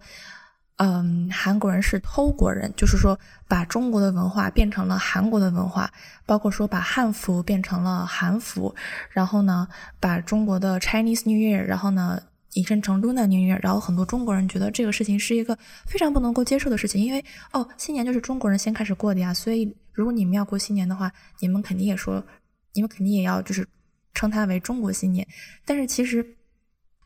我们很多的这些文化，它并不是一个以我们为主体的一个文化，它是一个被一个广泛的呃，相当于东亚文化圈或者是亚洲文化圈接纳的一个很广泛的文化，所以很多时候我发现这种大国沙文主义，然后在影响我们的。很在潜移默化中影响我们对于这个社会和对于这个世界的看法。然后，当时你把自己放在一个中心化的地方去面对其他人的时候，其实你自己不知不觉也成为了殖民者的一部分。但是，很多我觉得很多人没有意识到这一点。没没错啊，就比如说我开始研究这个后殖民的时候啊，因因为是我对这个泰国感兴趣，我就问身边的这个人，我说：“你读过泰国文学吗？”我说你知道这个东南亚文学吗？大家说这个概念当中完全没有东南亚文学啊！啊，我们可能能看点一些东南亚电影，但是这个东南亚文学就是完全没有接触过。但是好歹韩国文学、日本文学可能还有，就是实际上我们这个眼眼眼里，我们这没没没没有他者的这个这个，所以我做这个后结构，就是要去发现他者啊，要去为他者这个著书立传啊，非常非常重要。我对这方面理论不是特别的熟悉，但是我记得之前也是做一个嗯一个课，然后看过一个东西说，呃，我们所说的 center periphery 嘛，这个 periphery 跟其他 periphery 距离其实是 periphery 比 center 距离要远的，就是经常情况下一个 periphery 是通过 center 的这个话语来了解另外一个 periphery，这个确实是观察到的一个普遍现象，就在所谓的现实情况里，然后作为说。嗯，我们一直讨论的说，不管是我们群体，或者说中国人的这种歧视心态呀，怎么样？我就想到前一阵那个，就是华人很很多华人是非常支持川普的，然后就 看我有个同学评论说，那个当然我没有地图炮的意思啊，只是说有些一部分人说什么这个。嗯，什么五环以内的所谓北京人和什么歧视苏北人的上海人聚集在一起，你觉得他们会干什么？就在美国的话，所以这个问题它确实是可以从国内的这个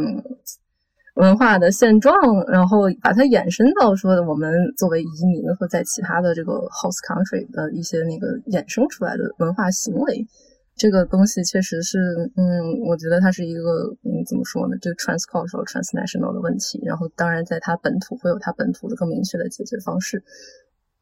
还有很长的路要走。其实，关于这个，我还是想就是讨论另外一个现象。然后，我不知道大家有没有观察到这一点，就是这段时间来，我发现就是近几年间，就是汉服在国内的兴起，然后。就是从一开始的只是小众文化，变成了现在一个已经有逐渐席卷主流文化之势。然后，包括很多人都在呼吁说，希望就是说国家领导人能够在重要场合和主要场合，然后呢穿着汉服，因为汉族汉服是我们汉民族的传统服装。但是，我是觉得很多时候我们大家可能忽略的一点就是说，我们中国其实是一个多民族的国家。那我们在呃，就是屡次强调。汉服和古典文化、古代文化，这就是这样的中间的渊源和联系的时候，我们其实在忽略其他五十五个少数民族，可能可能满族是另外一回事儿，就是我们可能在忽略其他一些少数民族在中国的文化和历史。我们等于说的是用汉民族的历史概括了或者说覆盖了绝大多数少数民族的历史。那么其实原住民这样的问题在中国虽然没有在加拿大这么激烈，但是它其实一直都是存在的。就是说，汉民族的人用汉民族的文化霸权掩盖了少数民族人的声音，但是这一点是我们很多人都没有想到的。然后，但是，然后你把这样的想法放到了国外的话，它其实从某种程度上来讲的话，也能够呃反映就是那种用东方来定义亚洲，用亚洲来定义中国这样的一个想法。没错，就是中国现在问题太严重了，尤其是这个汉服。呃，汉服可以被问题化为两点，第一点就是说，呃，先不用，就是先先，我先不探讨这个这个传统的发明的这个角度来去解构汉服啊，我先从历史的角度来谈，就是说，现在中国的整个历史的叙述啊，这种宏大的叙事啊。最致命的一点是中国史难道就是汉汉族史吗？中国难道就是汉国吗？对不对啊？你你都说了，这个明明是有五十六个民族啊在一起的一个国家啊，为什么这个中国历史的叙述就只能看到这个汉人中心主义呢？是吧？啊，这是一点，而且并且呢，每次还强调说外族入侵的时候的结果都被汉化啊，非常的这个非常的这个 happy。那那我们就用葛兰西。文化霸权来去把它分析一遍啊，也能发现它的问题所在啊。那另一点呢，就是如果我们再从这个传统的发明霍布斯鲍姆这个角度来看啊，这个汉服啊，是不是这个它其实都是现代人对于过去的一种想象啊？包括这个呃，在城市化之后，我们对于自然的想象是一样的一个逻辑啊，就是我们啊发明了自然，发明了农家乐，我们发明了这种啊印象派。啊，这种写写写写生啊，同样的逻辑啊，对于这种汉服，我觉得哎呀是是一定要批判的。就嗯，我觉得还有还有一点就是就是所谓的那种汉服文化，因为我是学时装的嘛，那个他就是很多人他们就是。自自己都不了解汉服的很多点，嗯，就是各种朝代或者是各个时期什么七七八八，他们就是把所有的那个嗯呃类似一个所所有的那个啊传统的那古代的服装，就是汉汉族人作为。主使的朝代穿的衣服统称为汉服，我首先觉得这就是不对的。但是他们这个是属于，呃，就是嗯，像比如说那个唐服和呃唐初唐和和晚唐时期的服装已经不一样了。然后那个呃，再加上呃明朝或者就是国国内那种各种朝代，其实这些我我把它。把这么多呃朝代穿的衣服，然后而且而且这些朝代不是说说其他民族就不存在了，但是这些朝代所穿的衣服冠上一个民族的名称，我觉得首先这个对其他其他的那个族群其实不太公平，而且嗯，怎么说呢？就是嗯，而服装这个东西它是根据。那个历史，呃，就跟就跟科技一样，就有些东西吧，他淘汰有必然原因的，就是，嗯，没有没有必要去就是坚持说要穿那个什么传统啊汉服或者什么之类的，就是我我觉得说就是就是找寻自己。呃，民族的那个传统服饰是好的，但是没有，就是因为有一些汉族汉服文化的那个嗯爱好者吧，就呃比较就是嗯嗯，怎么讲，就是投入感情，投入到了一种，嗯，就是汉呃，一定要穿哪种袍啊，哪种裙啊，哪种内衬啊，什么之类这些，就是这这种是一种怎么说，就是在我觉得不是算算守呃守住一种传统文化，我觉得是。是是，其实这是一种新的文化，就是新时代的文化，嗯，而不是去在保留自己传统文化，因为它中间确实是断了，它中间确不像是呃韩服和和服，它中间没有断过。这个是就是现现在我们在网上看到，就是大家穿的那种呃汉服，有呃不管他们承不承认，有很大很大一部分的。那个呃，图片就是他们穿的衣服，嗯，来源不是古代的画，而是现代的影视剧，就是他们是现是相当一部分是现代人自己，就像大家说，就是自己自己的想象去去去给了一个古代的一个框子，一个框架，对，然后所以就是。而且再加上外加上那个呃所谓的汉文化啊，其实像我刚才说的，就是多种多样。汉文化本身也是多种多样的，然后反而我们就像最近好像国内开一个什么那叫什么会，就是人人大吗？还是什么会？然后哦对两会，然后会有各种其他民族的人派个代表，穿着自己的传统服饰。跟个娃娃一样就坐在那儿，就是感觉就是嗯嗯，很就是呃很像怎么说呢？就是嗯类似类这种这种情况，就是很像国内在在展览自己有这么多民族，就是因为其他汉族的代表没有穿那个汉族服饰。但是为什么其他族的代表就得穿自己其他族的传统服饰？就是反而就是很很刻意，一种很刻意的一个姿态，这样子就是，所以说我觉得就是就是民族，可能我我对民族的归属感不是很强了，但是我觉得那个所谓的这些那个民族服饰，嗯，我会尊重，但是没必要就是去强调就。韩国或者日本，他们他们其实一直没有强调过，他们只是在穿而已。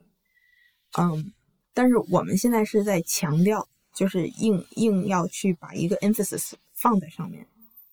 而那个其他的有传统服饰的国家，他们就是没有说多多强调，那就是他们生活的一部分。我们是现在是把不是自己生活的一部分硬加进来。我觉得这个汉服和传统服饰这个问题也是涉及到非常多的方向啊。因为那个就是五十六个民族，它其实也是我们就是建国之后，我们共产党所人为划归出来，然后我们认可这五十六个，它变成我们国家的一部分。我们把所有民族，然后无产阶级统就团结起来，组建一个新中国。就那个时候开始的。其实说回到那个什么八大菜系，这个也是建国之后大家总结出来的。嗯，然后。嗯，就像就像刚才丽丽说的嘛，就是其实中国整个二十世纪，或者说甚至之前十九世纪，它整个文化的历史，它是非常被打乱的 disrupted。然后尤其是经过文革之后，其实现在它也是一个历史遗留问题，就是我们某种程度上还是很难去分辨哪些是这个所谓的文化糟粕，是封建遗留，然后哪些是我们的这个文化里面非常博大精深要保留的部分。这个现在仍仍然是在讨论一个东西，尤尤其是什么中医、中药这方面啊，还有很多其他，呃，是呃太极八卦呀，或者是这方面处境很微妙的文化圈。所以我觉得它确实是怎么说呢？中国所谓的中国，大家一起努力了一百多年，然后现在仍然是持续在进行的一个东西。然后汉服，我感觉它某种程度上也是一个尝试吧，就是填补我们出现的这个文化空缺。就嗯，一开始我们建国之后，肯定是大家往往这个嗯更好的生活去奔赴。那现在这个如果经济放缓的话，仍然是需要回归到我们这个文化思想，或者说我们国家的这个嗯大家所依附的这个文化是什么？所以，如果它历史上就已经形成了很多空缺，或者说是大家非常 confused 的那么一个情绪，它很需要一个新的东西来呃取代这个文化的作用。那我觉得确实是像雷你说，它是一个新的创造。当然，它也是嗯在被形成的这个过程之中，然后具体是能发展到什么程度，这个也是我们拭目以待的一个事情。这种感觉。但是，但是说到说汉服，它是是压制。嗯，我觉得这个东西确实是有待考虑。对于其他嗯嗯民族的文化，但是嗯，我觉得可能跟我们所说日本、韩国不太一样的是，他们和服就像你说的是一直沿用下来的。但它其实也是说对少数日本少数民族，比如说啊琉球人啊阿伊努人的这样文化的一个抹杀和同化。嗯，我觉得这个确实是广泛观察到的一个现象。那如果我们说从现在开始想弄一个新的文化，或者说那个精神依托的更新。那我们它它到底是会形成什么样子呢？这个也是我非常感兴趣的一个事情。所以我觉得就是说，在我们思考就是我们现在作为留学生在国外的文化认同之前，我们可能首先要思考的是，我们一开始作为中国人，中国人的意义是什么？我们作为中国人的文化认同是什么？我们是汉族人吗？我们是某种意识形态的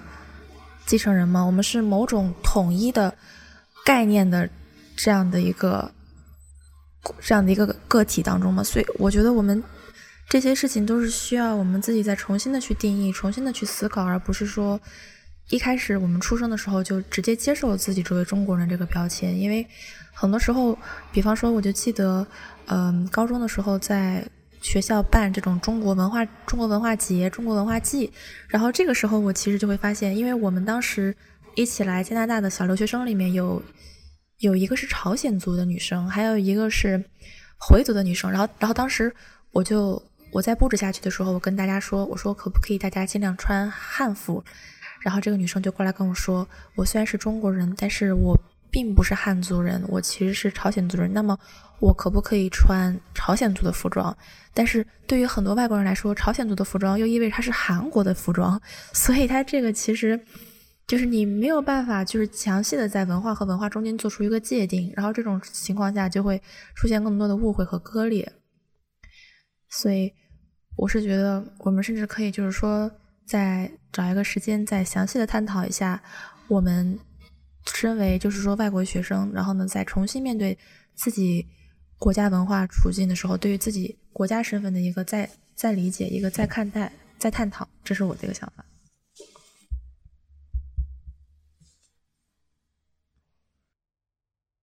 没没错没错，关关于这个呢，就是对，咱们下次再再聊吧。关于这个，我我用这个解构主义啊，能能能完完全全的把它解构掉啊，我非常想说了。今天就 可能时间太长了啊，非非常感谢大家啊，呃，对，好，那那就呃这一期就到这儿了啊。